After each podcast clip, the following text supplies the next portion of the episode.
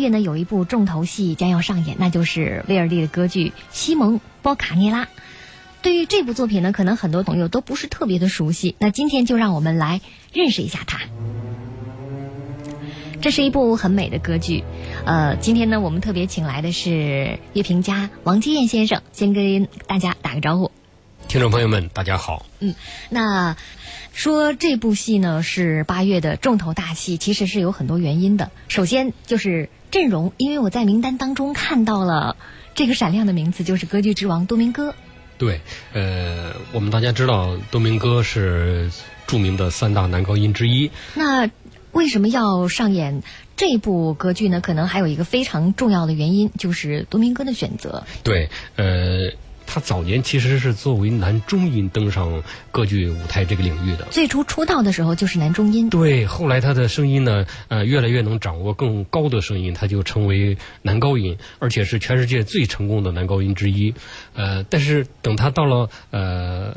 老年以后呢，他又重新拾起来男中音这个角色，但另外呢，他也没有放弃男高音的呃这种行当。所以大家都说是回归男中音，对，可以回归。嗯，那在二零零七年的时候，他就宣告自己要转型，出演第一个男中音的角色，就是西蒙·博卡涅拉。而且在二零零九年的时候，他是在柏林。国家歌剧院演出的这部歌剧，对此后呢，他在世界上很多顶级歌剧院都演出过《西蒙·波卡涅拉》。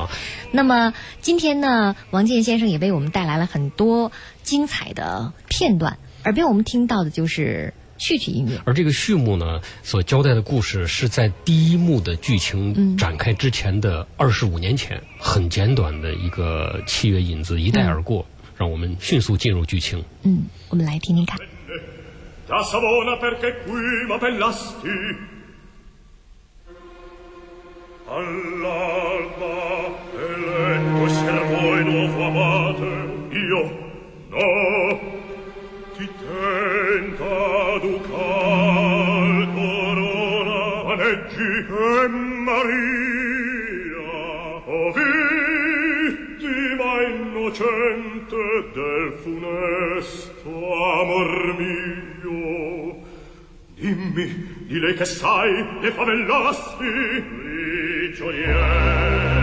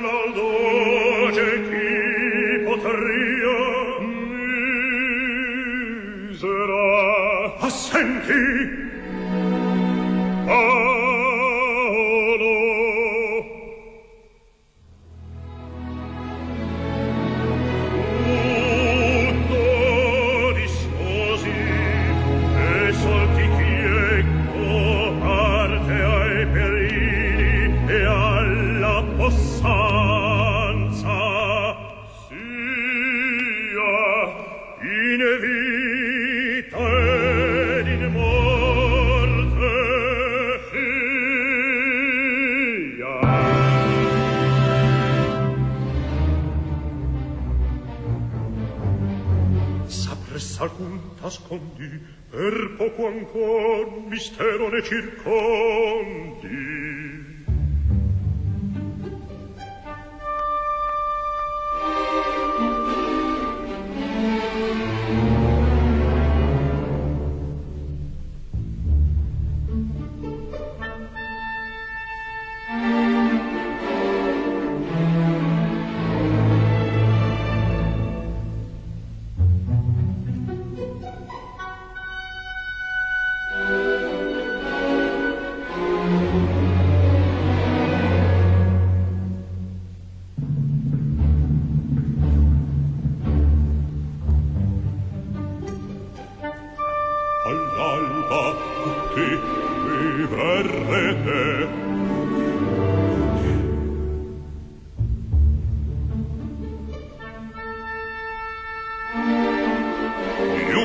dei patrizi.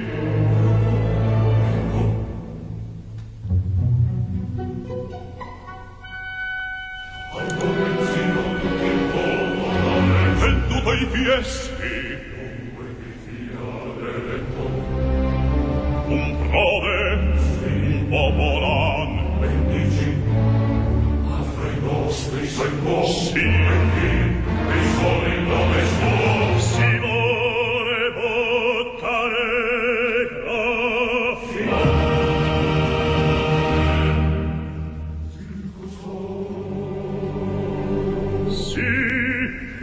这样的旋律的确是很有威尔第的音乐特色。那么这次呢，国家大剧院推出的全新制作的这部歌剧《西蒙·博卡涅拉》，其实是为多明戈和郑明勋这两位大师量身打造的。对，因为郑明勋呢，也属于世界上为数不是那么多的，呃，对于西蒙·博卡涅拉这部歌剧，呃，情有独钟的指挥大师。嗯，因为他指挥这部歌剧算是非常多的，而且他对这部歌剧的一些呃精彩的管弦乐笔法体现的特别好。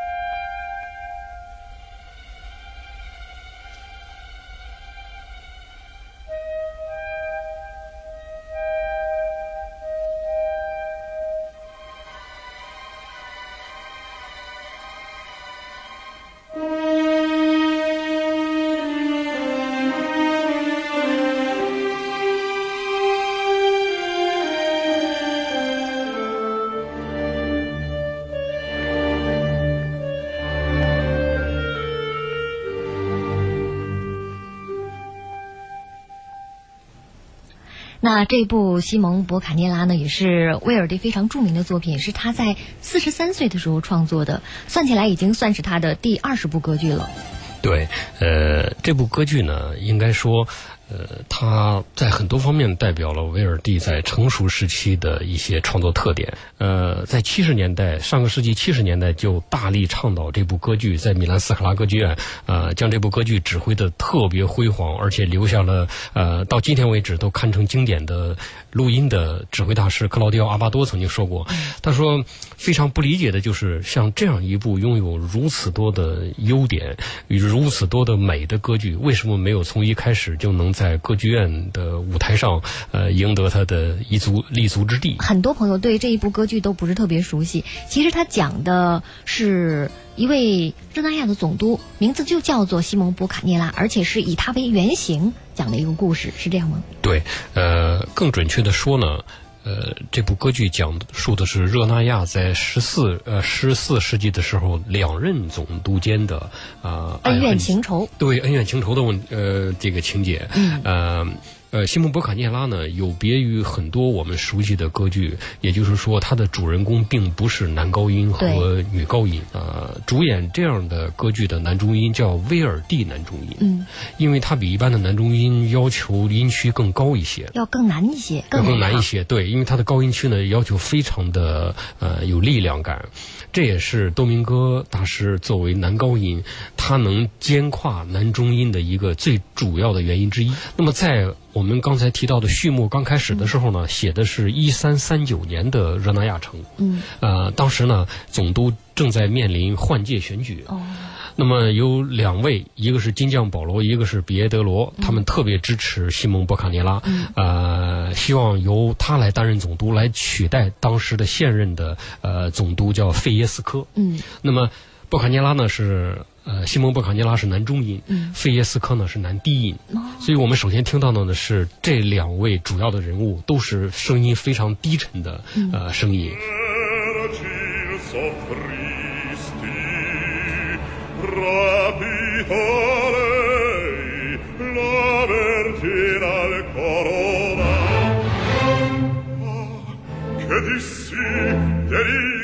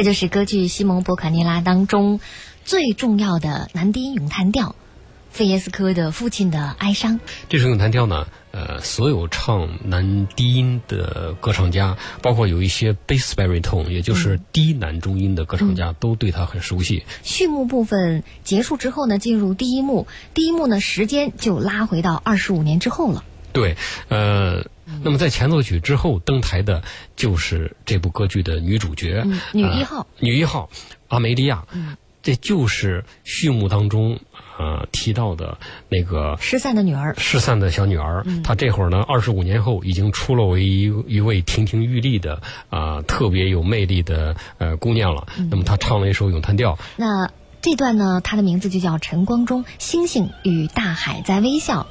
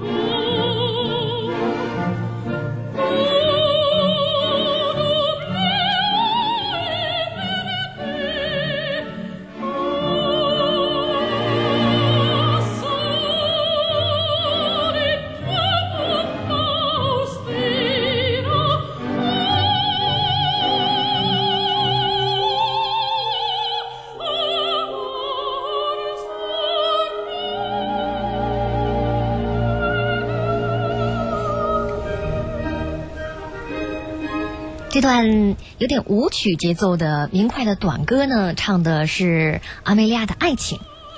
那在这一版国家大剧院版本当中的西蒙波卡涅拉当中，我们将会欣赏到的是歌唱家何慧的表演。其实说到何慧和多明戈也是很有缘分的，因为在二零零零年美国的多明戈世界歌剧歌唱比赛当中呢，何慧获得了第二名。呃，在西蒙博卡涅拉这部新作当中呢，呃，何慧一定会有非常精彩的发挥的。嗯，那么。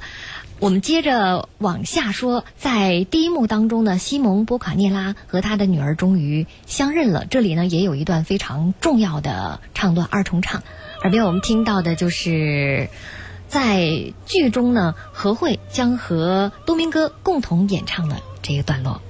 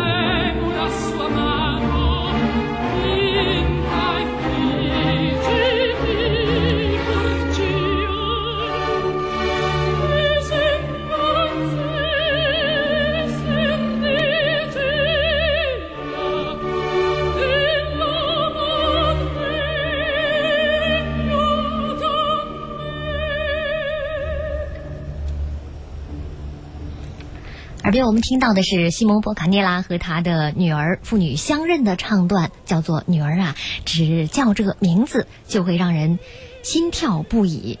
那父女相认之后呢，就引出了另外的一个误会或者是阴谋。对，因为呃，博卡涅拉和他的女儿阿梅利亚相认之后呢，那么阿梅利亚的恋人。也就是说，阿多尔诺误以为呃，西蒙波卡涅拉是他的情敌，同时呢，他本身又是反对波卡涅拉那一派，也就是说是呃教皇党那一派的。因为波卡涅拉现在已经担任呃热那亚总督二十五年了，他虽然治理的这个城市非常好，但同时他也有对手，其中就有阿多尔诺。但同时呢，呃，在序幕当中，二十五年前支持西蒙波卡涅拉的另一位呃人士，也就是保罗金将，啊，也也爱阿梅利亚。由于他没有得到博卡涅拉的支持，啊，来得到阿梅利亚的爱，那么他由爱生恨，他就给博卡涅拉的呃酒杯当中下了毒药。呃，那么到了这部剧的最后呢，啊。叛乱被推翻了，啊，西蒙呢被判处死刑，博卡涅拉也是中毒身亡。对，那么他在呃临死之前，他祝福他的女儿，同时呢跟他的岳父菲耶斯科，呃，达到了。得到了两个人的那个恩怨得到了缓解，呃，重归于好。所以呢，这是一部我觉得在宽容当中，歌颂了父女之情，歌颂了嗯人与人之间的友爱这样一部音乐杰作。嗯，表现的是人和人之间的和解和宽恕。嗯，是大团圆的结果。那我们耳边听到的就是。第一幕当中，西蒙波卡涅拉的咏叹调也是他最著名的唱段。平民们、贵族们。